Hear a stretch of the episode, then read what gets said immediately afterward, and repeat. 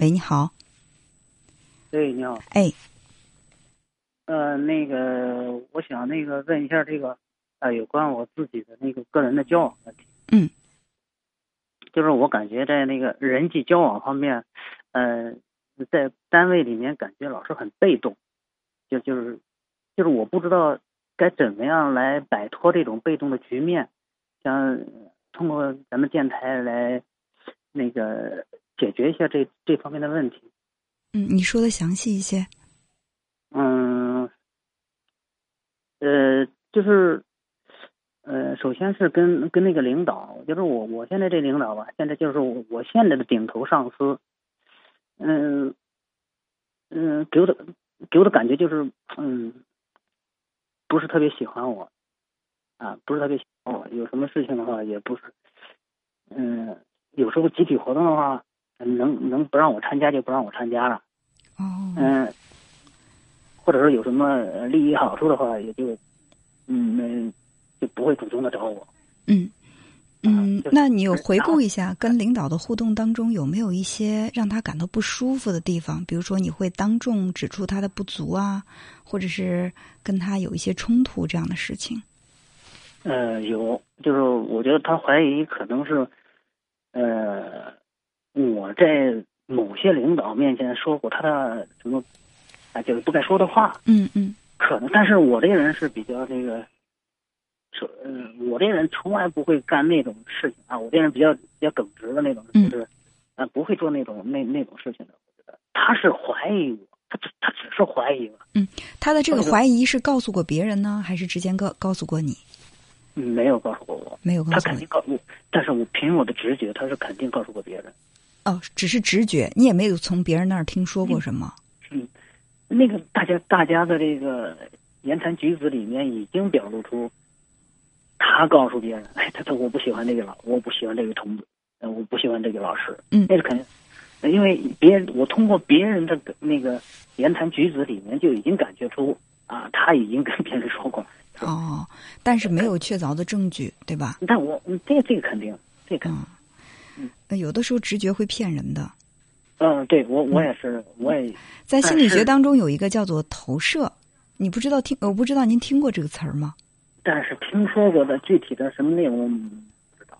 投射是什么呢？就是会把自己的想法当做是别人的想法。比如说，呃，举个例子哈，我突然爱上了一个男男士。哎，我就觉得男士哪哪都好。后来我就看我身边，哎，小王好像对他也有点意思，小张好像也看他的眼神有点不对劲儿。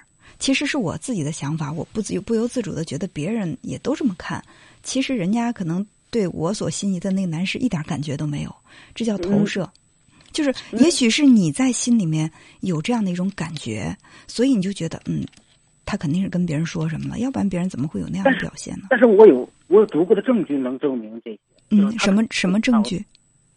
呃，他会给我穿小鞋啊，或者说是这个，呃，因为因为这些，因为同事也是这样，看领导眼色，嗯，是吧？因为他会因为别的那些同事会看他的脸脸色，然后我找些麻烦，嗯，啊，你比如说我最直接的、最明显的例子。就是往我那个水杯里面放一些，啊，我这那办公室里面有有有什么东西，然后，啊，往我水杯里面放一些，呃，就是不太卫生的东西。哦，确定是他放的吗？不是他放的，他肯定是让，呃，或者说是他不是让别的同事放的，那那那肯定是别的同事，有可能是别的同事放的。你说的是肯定，然后后面说个有可能，到底是肯定的呢，还是有可能的？你你说大家都是成年人。你说我怎么想？你说的这个不太卫生的东西指的是什么？烟头啊，什么之类的。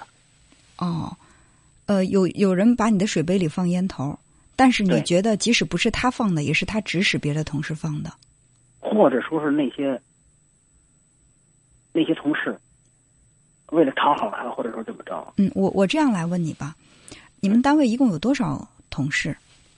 那太多了，几百人了。就是跟你在生活当中接触的比较紧密的同事有多少？大概有二二呃，就是一个办公室里面，当时大概也就有十几个，啊，也大概二十多个，二十二十个。左右，二十个左右，嗯，二十个左右的呃人，嗯，跟你关系走的比较近的有多少？嗯，嗯不是特别多，嗯，具体一些，就是你觉得能够跟您坦诚相对的、很真诚的相处的，没有啊，我们学校里面没有，一个都没有。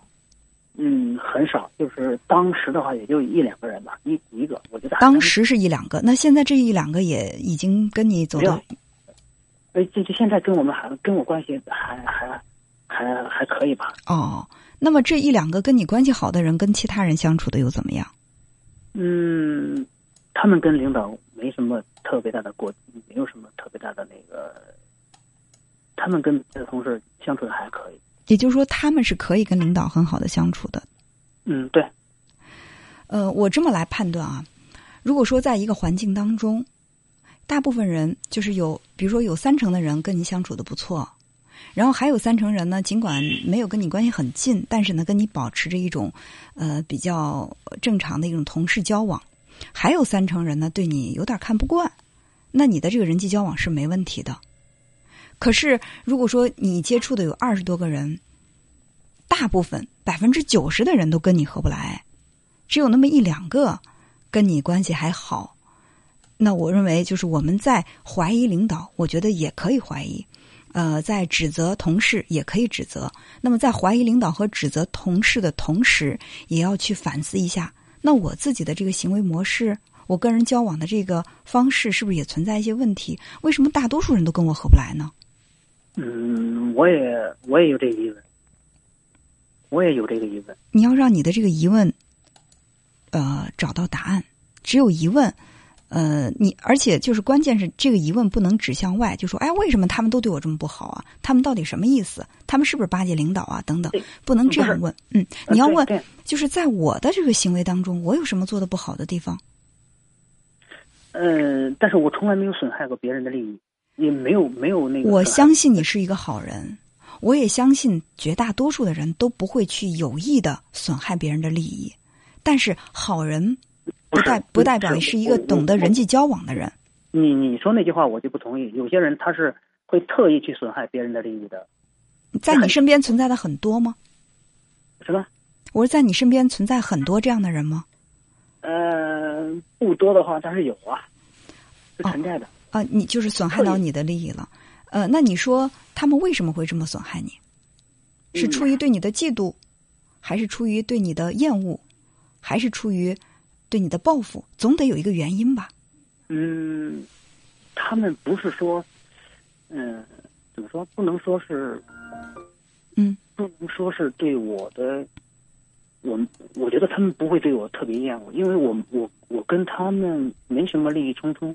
嗯那是对你的嫉嫉妒吗？比如说你的业务特别棒，我我我觉得他们就是一种看领导眼色行事吧。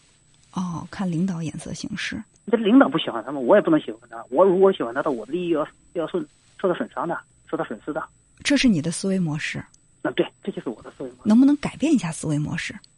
嗯，那个，你觉得我应该怎么改变？我觉得就是除了去把手指指向别人之外，同时也指向自己。我有什么做？哦你你先，我这样问你吧。每个人都有优点，都有缺点，对不对？那你嗯能不能告诉我你三条你的缺点？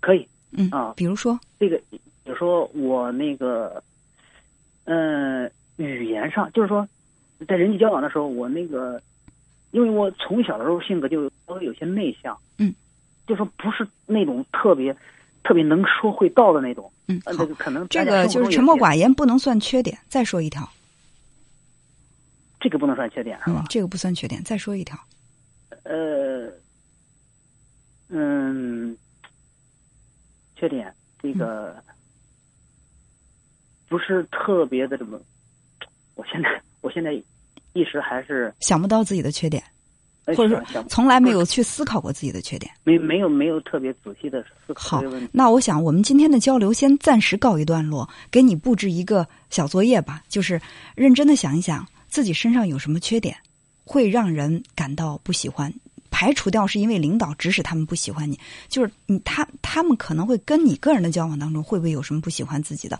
就是写出自己可以，你可以写十条你的优点，但是最起码你要写出三五条你的缺点。然后呢，如果你找到了缺点，我们再做下一步的交流。因为有一句话说，有缺点的人是可爱的，没有缺点的人是可怕的。一个可怕的人，当然大家会疏远你了。所以你一定要找到自己的缺点，才能够更加的鲜活。才能更加的真实，那大家也更愿意跟你去交流。先把这个环节做好，我们可以再有更深层次的交流。